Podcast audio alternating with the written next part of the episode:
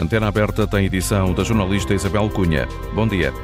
Bom dia. A quatro dias da guerra na Ucrânia entrar no oitavo mês, Vladimir Putin anuncia a mobilização militar parcial para libertar o Donbass e defender o país das ameaças. Dirigindo-se diretamente ao Ocidente, disse que a defesa da Federação Russa, se estiver em perigo, ele vai usar todos os meios que sejam necessários, sublinhando que tem armas mais modernas do que as da NATO.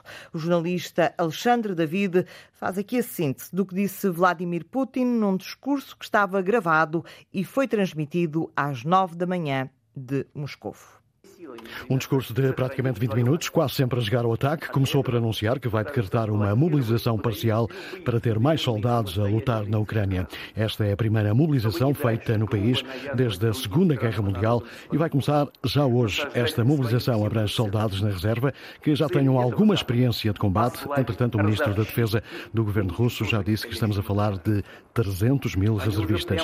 De resto, diz que o Ocidente quer destruir a Rússia e que a operação especial está a ser um sucesso. Vladimir Putin acusa ainda o Ocidente de estar a usar os ucranianos como carne para canhão e sublinha que os ucranianos não querem viver sob um regime nazi. Neste discurso na TV russa, o presidente russo disse também que já tinha dado ordens para aumentar o fundo financeiro para reforçar a produção de armas no país. Fala de uma ameaça do Ocidente à soberania russa e de chantagem nuclear que estará também a ser praticada pelo Ocidente. E aqui reforça a ideia: vamos fazer tudo o que estiver ao ao nosso alcance se a integridade do nosso território for ameaçada. E termina com esta frase: Isto não é um bluff. De resto, voltou também a afirmar que o objetivo da Rússia é libertar a zona de Donbass. A síntese das ideias principais do discurso de cerca de 20 minutos eh, desta manhã do presidente russo Vladimir Putin garantiu ainda que os referendos nas regiões ucranianas ocupadas de Donetsk, Lugansk, Zaporizhia e Kherson vão mesmo ser realizadas. Eh, palavras que têm que ser levadas a sério, no entender do governo britânico, representam uma preocupante escalada da guerra perante a ameaça nuclear a China apela à calma e ao diálogo. A embaixadora dos Estados Unidos na Ucrânia diz que os referendos fraudulentos e a mobilização são sinais de fraqueza e do fracasso russo. O primeiro-ministro dos Países Baixos diz que a mobilização eh, da população para a guerra é um sinal de pânico eh, do Kremlin. O opositor de Putin, eh, Navalny, já afirmou que a decisão de mobilizar reservistas é eh, uma decisão que é uma enorme tragédia para a Rússia. Na antena aberta, analisamos as consequências do discurso de Vladimir Putin no desenrolar eh, da guerra na Ucrânia, mas também na economia do mundo. O preço do petróleo está a subir, o dólar a valorizar, as bolsas estão a cair, os juros eh, da, da dívida agravam-se, o que pode mudar na guerra na Ucrânia, que já leva sete meses depois de Putin ter anunciado então a mobilização mobilização militar parcial eh, e perguntamos ainda aos ouvintes eh, se estas palavras de Vladimir Putin revelam que a Rússia está a perder a guerra. 822 0101. Eh, se nos está a ouvir eh, em Portugal, eh, é este o número que deve ligar para se inscrever. Repito, 822 0101. Se nos ouve no estrangeiro, tem à disposição o 22 33 999 56 para poder participar nesta antena aberta. Connosco está José Palmeira, é professor de Relações Internacionais na Universidade do Minho. Eh, muito bom dia, Sr. Professor. Muito obrigado por ter aceitado o nosso convite. Bom dia. Foi um Vladimir Putin desesperado que falou esta manhã. Ora bem, eh, a partir do momento em que a Ucrânia consegue algum sucesso na sua, eh, digamos assim, no terreno, desencadeando uma contraofensiva, da parte de Moscovo teria que vir certamente uma resposta. Por outro lado, não é só a situação ucraniana que preocupa o Kremlin, é também o conflito em zonas próximas, por exemplo, o conflito fronteiriço entre o Kirguistão e o Tajiquistão, é, é o conflito entre o Azerbaijão e a Arménia, eh, em relação aos quais a Rússia não tem neste momento, devido àquilo que acontece na Ucrânia, capacidade de ajudar, de intervir em zonas que são do seu interesse estratégico. E a resposta, eh, que curiosamente coincide com a Assembleia Geral das Nações Unidas, onde começámos a ouvir chefes de Estado e de Governo a fazer apelos à paz, a resposta de Moscovo é, de facto, um reforço da guerra em termos da mobilização eh, de reservistas, de reforço da produção de armamento e é, no fundo, reforçar aquilo que tem sido a sua narrativa. A Rússia não está a atacar, a Rússia está-se a defender. O Ocidente eh, é uma ameaça à integridade territorial da Rússia e nós estamos a defender-nos. Por outro lado, estamos a defender os ucranianos do Donbass eh, da opressão ucraniana do nazismo ucraniano. Estamos a libertar essas, essas regiões. Em termos de narrativa, não mudou muito. O que é que muda efetivamente? É esta mobilização de 300 mil reservistas.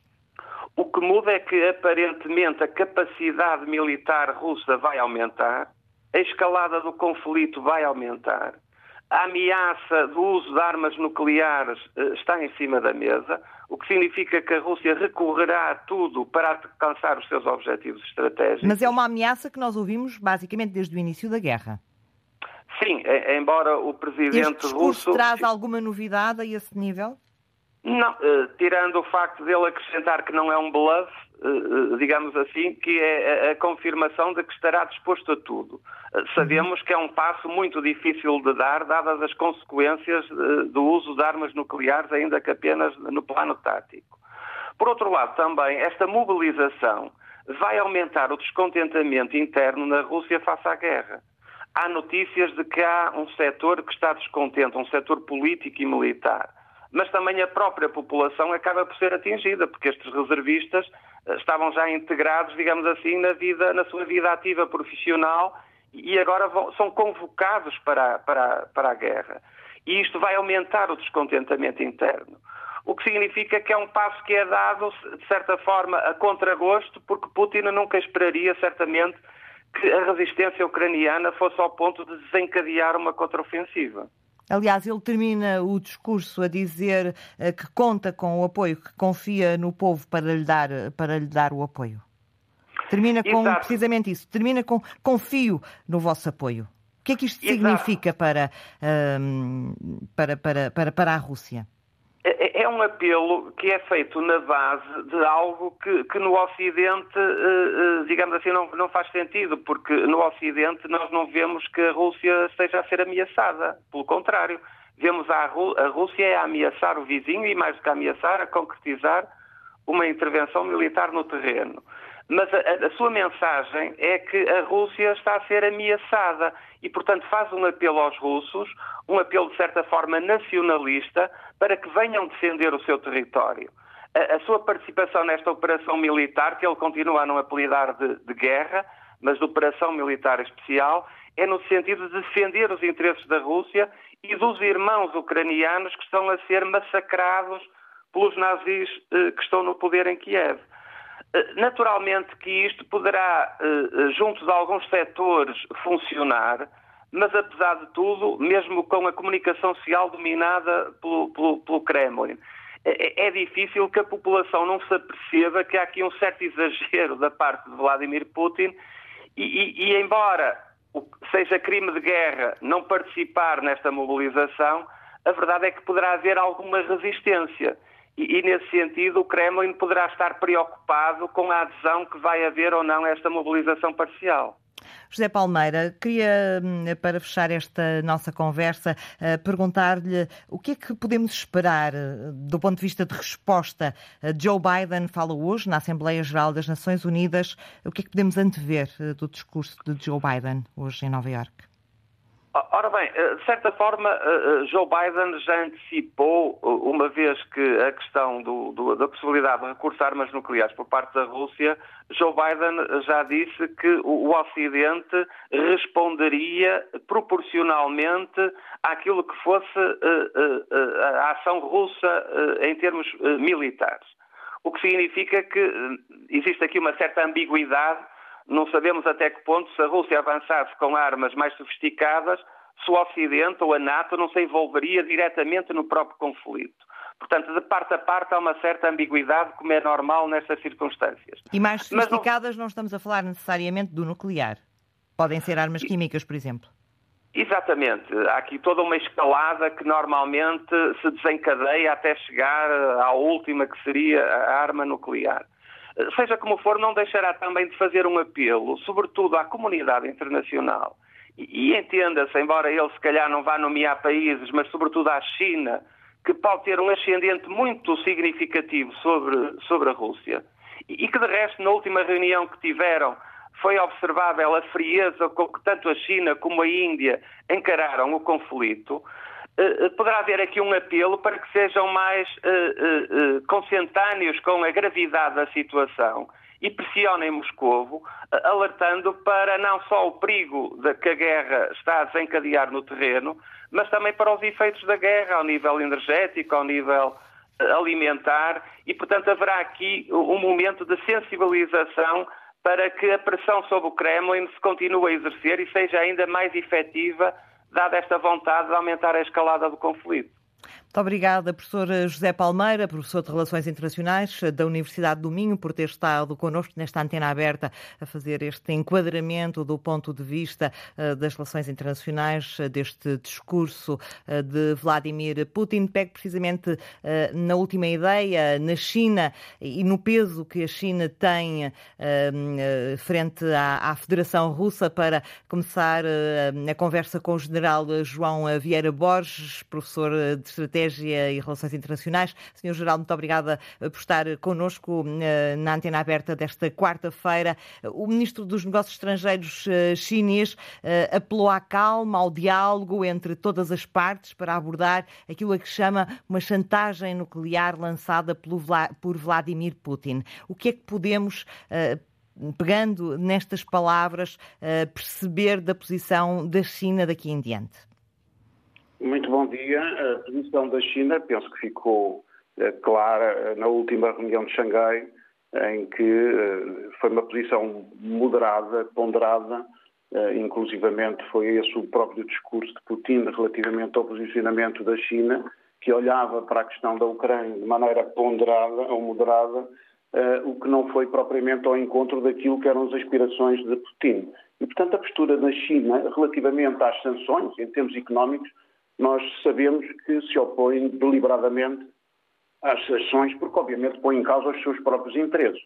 A China tem um umbigo enorme, é o império do meio e acho que todo o império é um umbigo uh, para Xi Jinping. E, portanto, nesse sentido, uh, continua determinada uh, em, em, ter estabilidade económica ou financeira, que é importante, continua também determinada naquilo que é a dimensão que Putin levou do seu discurso em termos estratégicos. Portanto, o discurso tem duas dimensões. A dimensão Ocidente-Rússia e a dimensão Ucrânia-Rússia. E, portanto, a, dimensão Ocidente-Rússia é colocada, na, digamos, como justificação também interna para a mobilização parcial. Ou seja, tem a ver com o facto da Ucrânia ser apoiada por aqueles que lutam uh, pelo domínio mundial, ou seja, a tal questão da nova era que defende tanto a Rússia como a própria China. Nesse sentido, estão aliadas, mas não propriamente depois na maneira de atingir esse objetivo. Ou seja, a China vê ah, o atingir desse objetivo jogando com o tempo, como tem sido sempre, faz parte das estratégias indiretas da China. E, portanto, não está propriamente de acordo com, digamos, a, a, a dimensão militar. Nós temos a dimensão política, diplomática, económica, militar. Portanto, não está propriamente, nós já percebemos, e Putin também, que não está propriamente de acordo, inclusive estabelece linhas vermelhas. E esta, como disse há pouco, aquele discurso do Ministro dos Estrangeiros é claramente um discurso a colocar linhas vermelhas de atuação da componente militar uh, da parte da, da, da, Rússia e, portanto, poderá apoiar mais ou menos tacitamente as questões económicas, a transformação numa nova era, mas na componente militar estabeleceu já linhas vermelhas. Nesta altura, que peso é que tem a NATO na guerra? Há notícia de mercenários ocidentais a combater contra os russos. Podemos a passar a ter mais NATO no conflito após este anúncio uh, de Putin de que vai ter mais uh, eh, 300 mil reservistas a combater na Ucrânia? Uh, a NATO, institucionalmente, formalmente, não, não, não tem, tem, não tem nenhum papel, não tem sim. qualquer papel nesta guerra. Isso é importante definir. Isso é o que Putin diz no seu discurso. Usa permanentemente essa expressão tentando levar a Por linhas travessas. Eu quando digo a NATO, digo a NATO por hum. linhas travessas. Porque por linhas não, travessas sabemos... Alguma. sabemos... De maneira alguma. Nós, Através nós... dos Estados Unidos, do envio, do envio de, de, de, equipamento militar, eh, não só não, dos Estados Unidos, mas também. Bilaterais. Isso, isto é, é, é, preciso ficar claro. A NATO não tem qualquer intervenção. A intervenção em apoio da Ucrânia, em apoio da Ucrânia, é feita a nível Estado, de relações Estado a Estado. E, portanto, a NATO o que está a fazer, e as pessoas vão se apercebendo, e talvez daqui a alguns meses se apercebam ainda mais, a NATO o que está a fazer, obviamente, é, dentro da própria organização, que está a ser ameaçada, como há uh, no próprio discurso de Putin, uh, de maneira explícita, ameaças à própria NATO, ou ao possível comportamento da NATO para discurso interno. A NATO o que está a fazer, obviamente, é preparar forças uh, no sentido, e reorganizar forças, no sentido de estar preparada para uma invasão da parte da Rússia, ou ataques da parte da Rússia, designadamente, naquilo que são as zonas uh, ou as áreas de maior influência da Rússia, designadamente os países bálticos. E, portanto, uhum. têm que estar preparados, tem que haver forças reorganizadas de maneira diferente. Sabe que isso está a ser feito, o público em geral não conhece, mesmo nós militares não temos conhecimento de tudo o que está a passar, mas está a haver uma grande transformação da NATO em termos de reorganização de comandos. E não é só por causa da Suécia e da Finlândia entrarem, é sobretudo para fazer face, digamos, a uma situação que não era aquela que uh, se verificava antes de 24 de fevereiro. Talvez seja mais semelhante àquela que se verificava durante a Guerra Fria. Na prática, estamos a viver uma Guerra Fria. Olhando para este discurso de Putin, isto é verdadeiramente uma Guerra Fria uh, assumida. Ele quer levar isto para essa dimensão, para a dimensão do Ocidente barra Rússia, para justificar internamente aquilo que ele não consegue uh, cumprir a fraqueza e o insucesso demonstrado numa numa, numa mobilização, mesmo parcial, hum, é, é, é, é, perfeitamente compreensível, não é só do lado de cá. Internamente vai começar a haver manifestações, porque 300 mil pessoas, as pessoas eh, perceberão, foram jovens que cumpriram o serviço militar na Rússia, que agora estão a trabalhar ou no campo, nas empresas, têm mulheres, têm filhos. Não foram mobilizar jovens das universidades, que sabiam que isso ainda era mais complicado em termos de manifestações, porque sabem que aí ainda é pior em termos de compreensão desta guerra, mas foram mobilizar gente de trabalho.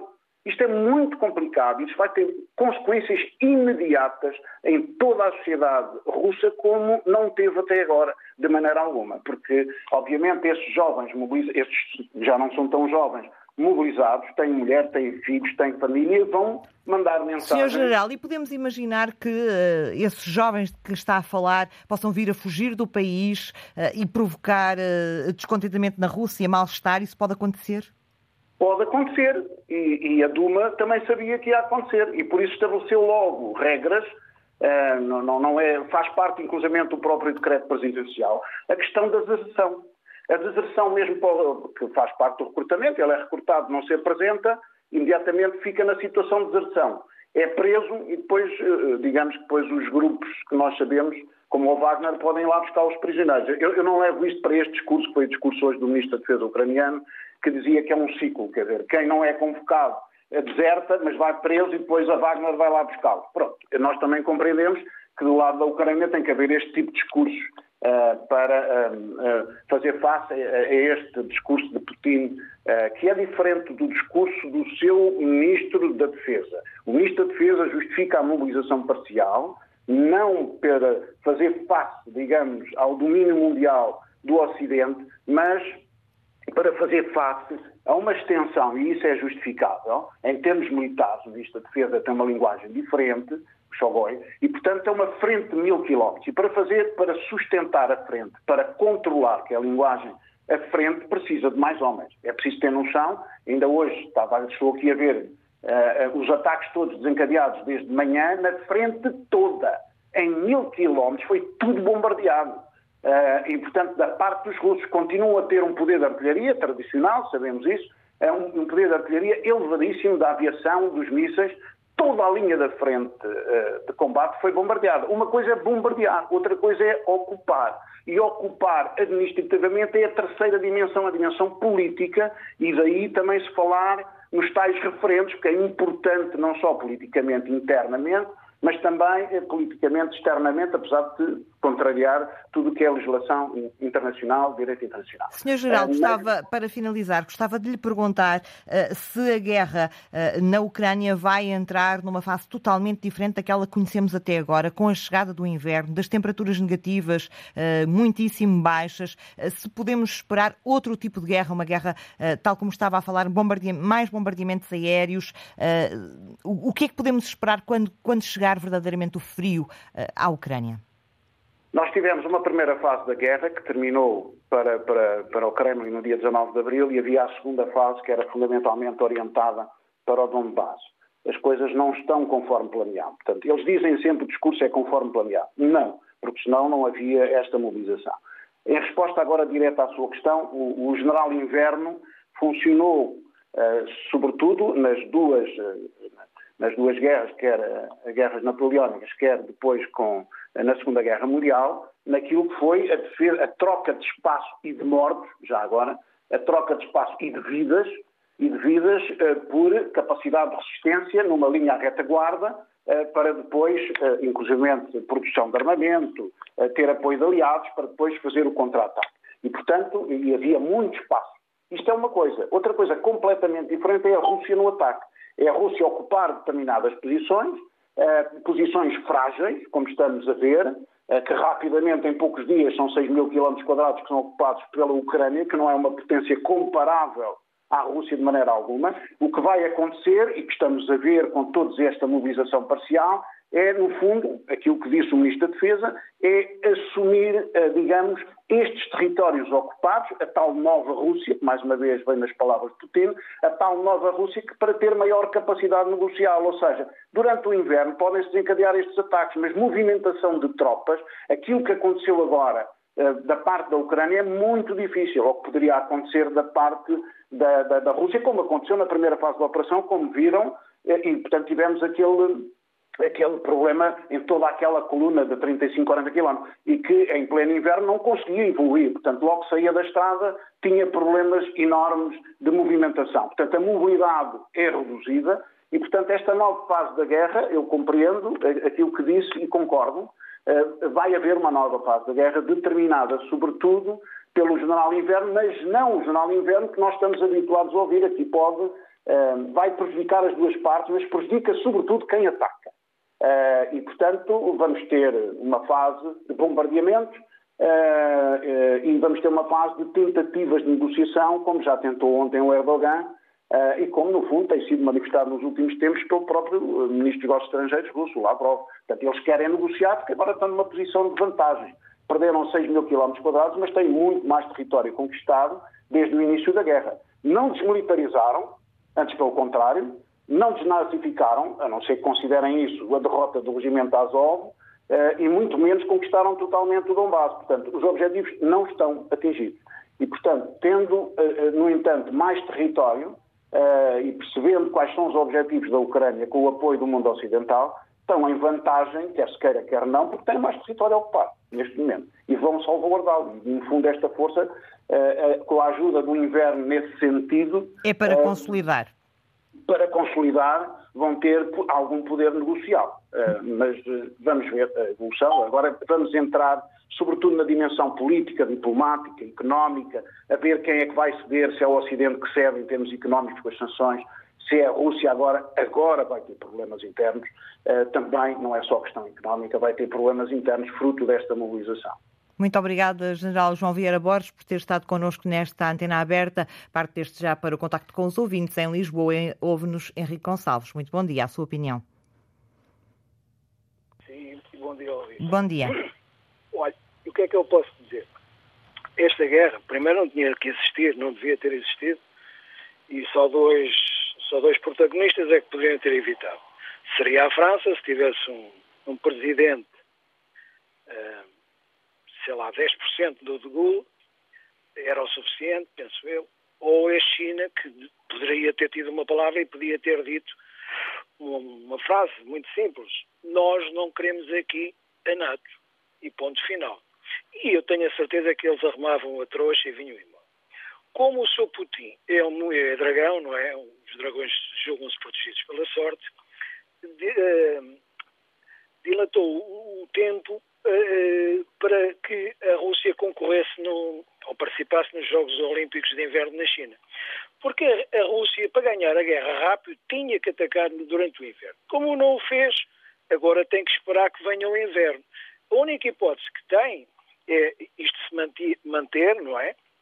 Este status quo presentemente, e é que, tem, é que já conquistou bastantes coisas, que a Inglaterra faça algum retrocesso, porque a Inglaterra não tinha nada que se meter na guerra, porque foi, foi uma decisão ilegítima da parte do governo inglês, porque aquele senhor que se, se declarou a favor da Ucrânia sabia perfeitamente que não tinha legitimidade porque ia ser demitido.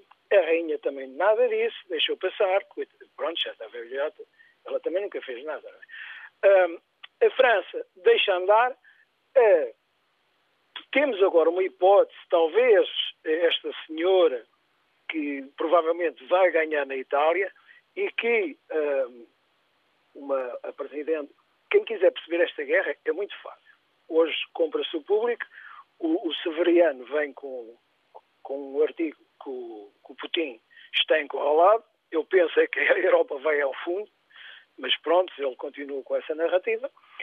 E essa senhora, que é presidente do, do Organismo de Relações Internacionais da Itália, uh, diz que esta senhora, um, a Geórgia, a Meloni, que é realmente uma pessoa muito perigosa.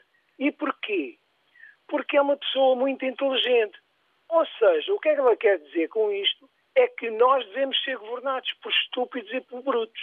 Ou seja, por exemplo, o Mário Daga, que é realmente talvez o melhor político que a gente tem na Europa, ou o melhor banqueiro, pelo menos, eh, nunca devia ter tomado posição a favor da guerra, porque ele também não tinha legitimidade, porque ele nem sequer foi eleito, mas pronto, como é inteligente, a gente aceita.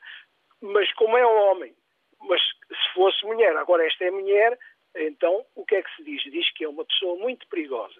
Se ela for eleita, que eu penso que ela vai ser eleita, eu penso que ela é capaz de decidir que a Itália deixa de apoiar a guerra na, na, na, na Ucrânia. Apoiar a Ucrânia no sentido da guerra contra a Rússia. E nesse caso, talvez o, o, o efeito dominó de que falava o Eisenhower no, no tempo da, da Indochina, que, que, os governos comecem a cair na realidade, ou a cair por eles próprios, devido a toda esta situação que as taxas de juros a subir, a subir, a subir, a Europa não vai aguentar. E então a Europa é capaz de entrar numa erupção. E se entrar numa erupção, o Putin ganha a guerra. E nesse, depois vêm os comentadores do costume, é? que já estavam a prever, etc, etc, etc, e a malta é que estava toda a dormir. Pronto, olha, muito obrigado. Muito obrigada a nós pela participação, Henrique. Eh, contamos sempre com uh, o, seu, uh, o seu contacto. Manuel Lopes, Liga de Odivelas. Uh, muito bom dia, a sua opinião. Bom dia. Olha, eu falo ainda com alguma, algum conhecimento de causa, visto que eu, eu sou um ex-combatente das, das, das colónias, das ex-colónias. Ora bem, para dizer o seguinte, olha, para começar já uh, é dizer que esse senhor general que os senhores tiveram aí, que teve a primeira intervenção, esse também é, é, é, está ligado a esses falcões que, aliás, conduziram a, este, a esta guerra triste, porque eles quiseram aniquilar, e ou querem aniquilar a Rússia.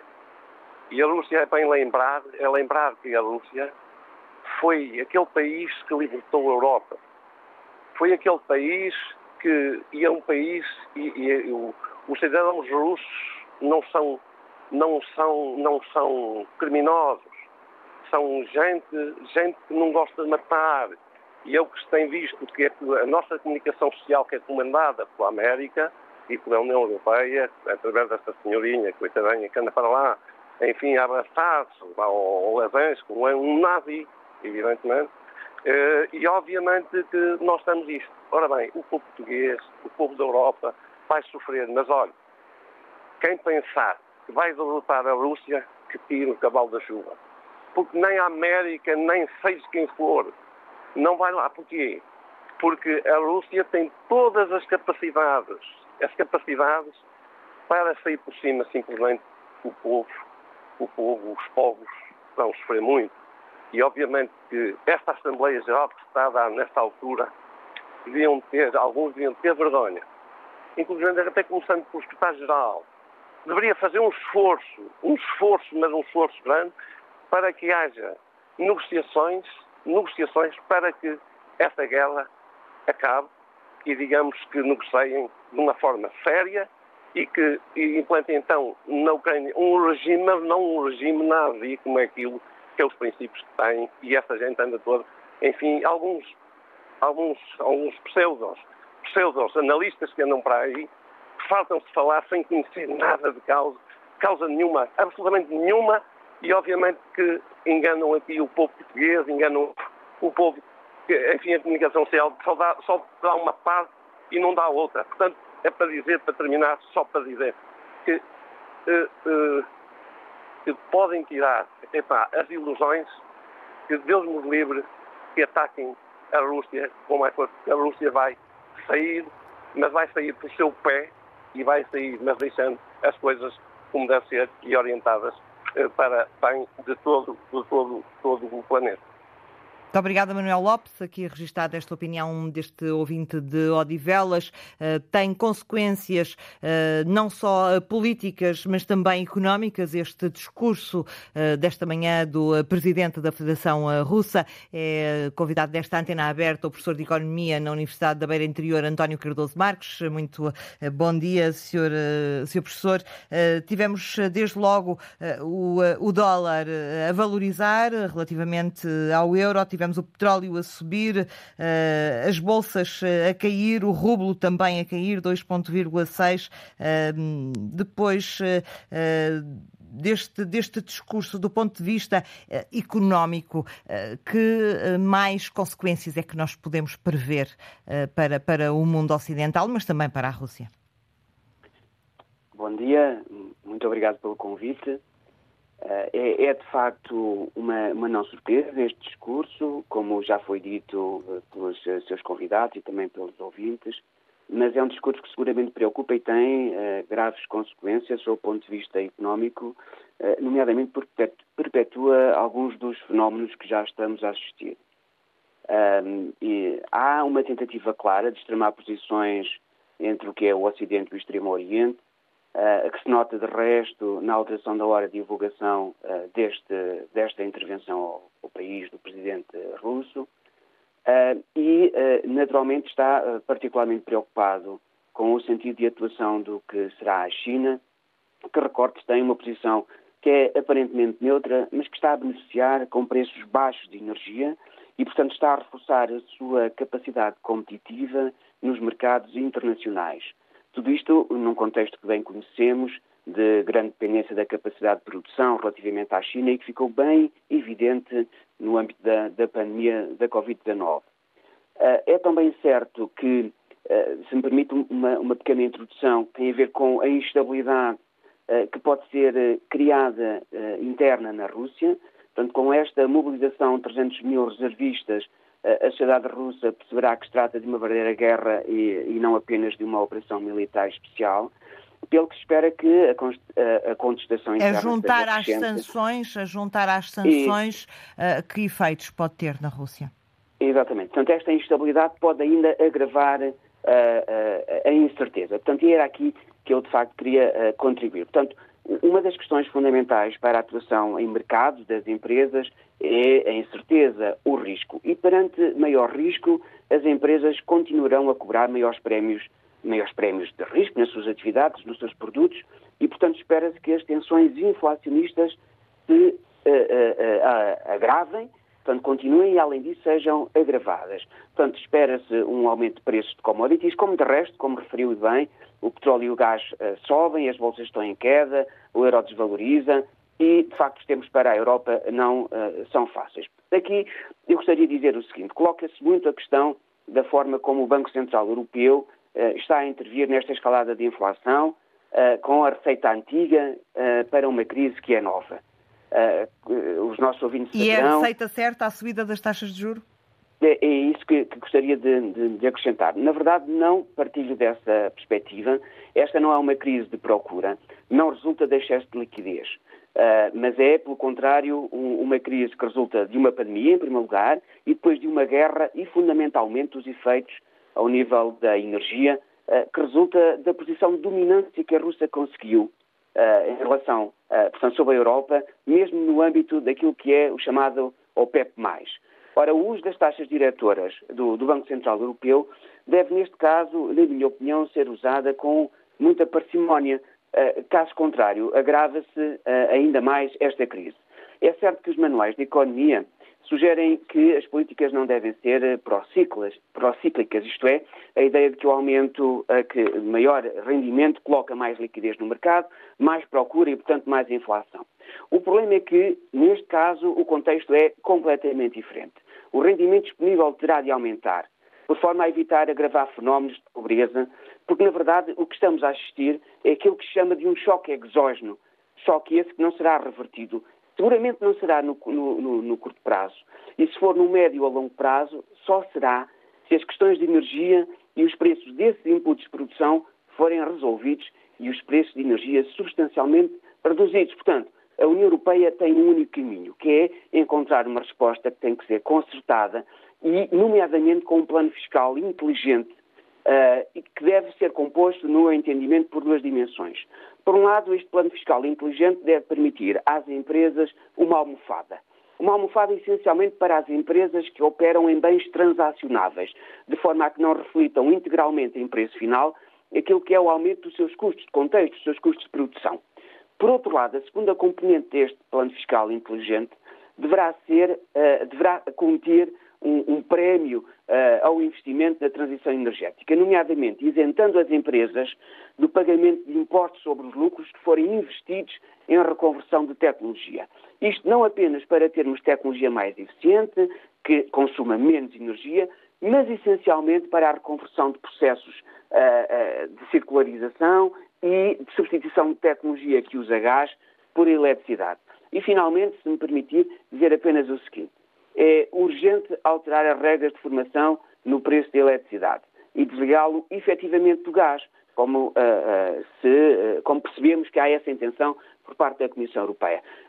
Provavelmente os nossos ouvintes ainda não pensaram nisto, mas quem está neste momento a definir o preço de eletricidade que nós consumimos nas nossas empresas, nas nossas casas, é indiretamente o Presidente da Rússia, precisamente através do controle que ele faz dos fluxos de gás. Portanto, temos de impedir que seja a Rússia a controlar o preço da eletricidade na Europa.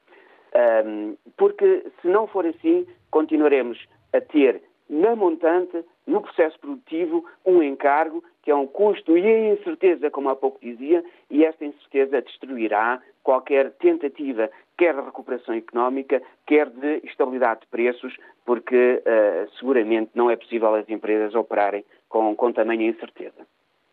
Muito obrigada, professor António Cardoso Marques, pelo contributo que trouxe a esta antena aberta para tentarmos perceber, do ponto de vista económico, eh, quais são eh, as consequências desta escalada do conflito na Ucrânia.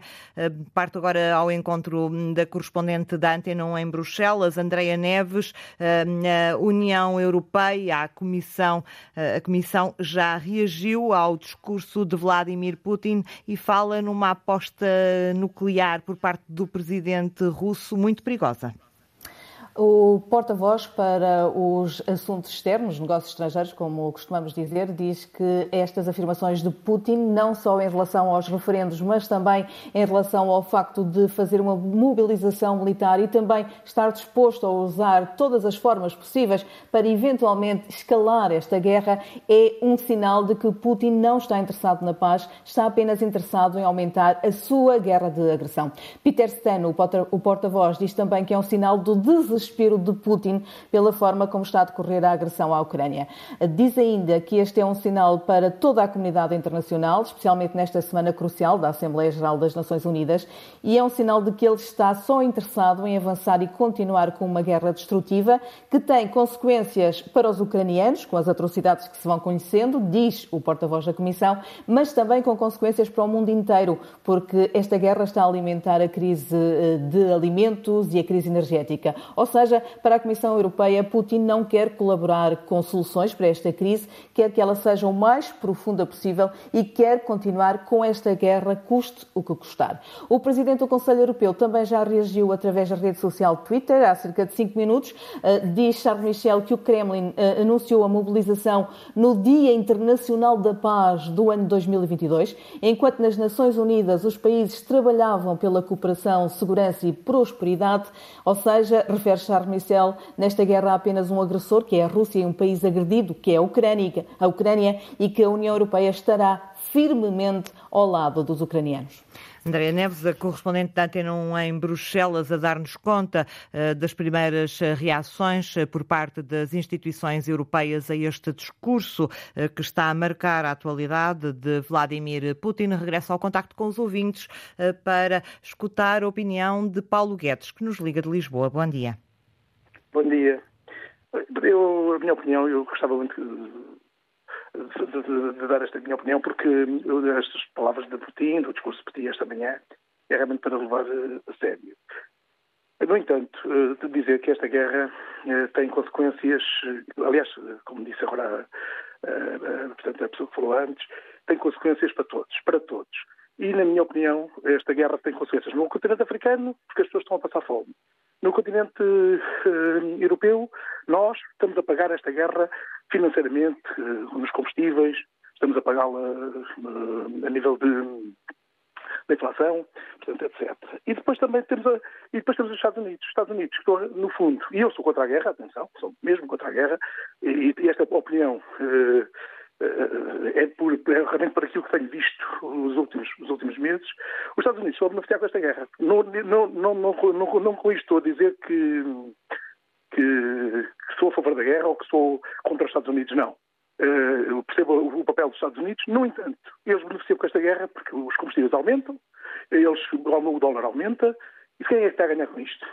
Só vejo um, só vejo um povo a ganhar os, os Estados Unidos, porque os, os, ucranianos pagam com a vida, os, os africanos pagam com, com, com, a fome, os europeus estão a pagar com o dinheiro, e, e não só. Portanto, isto mostra que uh, esta guerra beneficia, só beneficia uh, praticamente os Estados Unidos, porque eles sim estão a ganhar dinheiro com isto, estão a. Vejam, por exemplo, quando sobe um cêntimo os combustíveis, ou estou só a falar dos combustíveis, podia falar outros casos, uh, quando sobe um cêntimo são bilhões por dia. Imaginamos agora o preço dos combustíveis na Europa, e a Europa está a pagar isso a peso de ouro, e também os Estados Unidos, mas especialmente a Europa, eh, e, e tudo isto é benefício eh, dos Estados Unidos. E, eh, realmente eles põem lá armas, mas nós estamos a pagá-las, as armas que eles põem lá. Isto é a minha opinião, e é aquilo que eu tenho visto. Eu, de início, era o mesmo contra tudo isto, e sou contra a guerra, porque nada justifica a guerra, pelo contrário.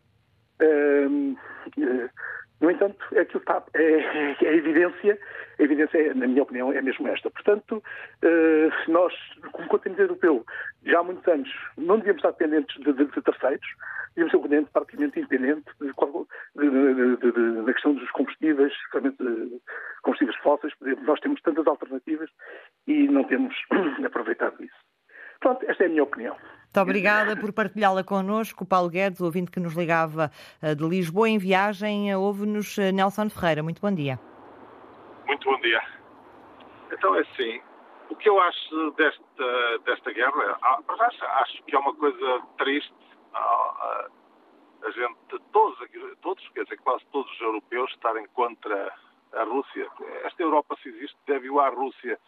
Foi a Rússia que na Segunda Guerra Mundial perdeu mais de metade das vidas de todos os outros países. Portanto, depois, ainda acho mais caricato alguém ter uh, a ideia que a Rússia vai perder esta guerra. Acho que, acho que é acho que é, é, é, engraçado. Quando o Sr. Vladimir Putin diz que realmente os nossos governantes não têm o um mínimo de respeito por nós, é verdade. É verdade. Porque quem está a pagar isto tudo é que, o, é que a população fora. As pessoas precisam de pagar a prestação da casa, precisam de ter gasóleo, precisam de ter comida em casa, essa gente é que está a pagar tudo, não é, não é, os, não é os governantes da Europa, nem os governantes mundiais que estão a pagar. Aliás, quem está a lucrar muito com isto tudo são mais uma vez os, os senhores dos Estados Unidos. Que eu acho que são pessoas que acho, acho que os europeus têm, têm, têm visão curta. Toda a gente diz que o senhor Putin que é um assassino, que é, ainda não foi, mas às tantas vai ser. toda a gente se esquece que, o, que os senhores americanos lançaram duas bombas atómicas sobre um país derrotado na Segunda Guerra Mundial. Toda a gente se esquece do que os, do que os americanos fizeram no Vietnã. Toda a gente se esquece disso. Epá, parece que os, os, indivíduos são realmente umas pessoas. Pá, são os deuses e o outro é o diabo. Não, não são os deuses e o outro também não é o diabo. Terão um pouco de cada cada um. Agora, vamos parar com esta treta de uma vez por todas, que a Rússia vai perder a guerra. Porque daqui a uns dias, os filhos dos pais europeus vão para a guerra. E depois, minha senhora, vai doer muito, vai doer muito, muito, muito. A fome já dói muito. Mas quando começarem a chegar caixões de soldados aos nossos países, vai, vai doer muito.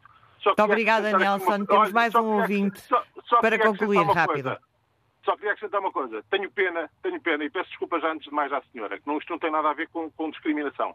Tenho pena que nestes tempos, e que são tempos duros e que alguém pode ter que morrer, o nosso Primeiro-Ministro tenha escolhido uma Ministra da Defesa quando tinha militares de carreira. Isso não, não, é, não tem nada a ver com o tema desta antena aberta. Muito obrigada pela, pelo contributo. Adelino Pires, liga-nos de Abrantes. É consigo que vamos encerrar, tem apenas um minuto. Peço-lhe compreensão. Obrigada. Bom dia. Ora, muito bom dia a todos, a, a, a, a todos os senhores que constituem o programa e a todos os senhores ouvintes. A minha, a minha, eu, eu Tem que ser estou, mesmo breve. Estou a falar, bem, então eu estou a falar de uma pequena aldeia, de uma pequena aldeia chamada Portugal, que pertence ao novo Estado norte-americano, eh, eh, que pertence a um novo Estado uh, chamado Europa, que pertence ao, ao, ao, ao novo, que é um novo Estado norte-americano. Bruxelas está bem representado, que é um Senado americano. É só. Bom dia. Muito obrigada por eh, partilhar connosco essa sua ideia. Estamos no final deste programa eh, em que analisamos as consequências do eh, discurso de Vladimir Putin para o curso da guerra na Ucrânia, mas também para a economia mundial. Amanhã voltamos depois das 11 com outro tema para debater com os ouvintes e com especialistas. Continua ligado à Rádio Coliga Portugal. Bom dia e até amanhã.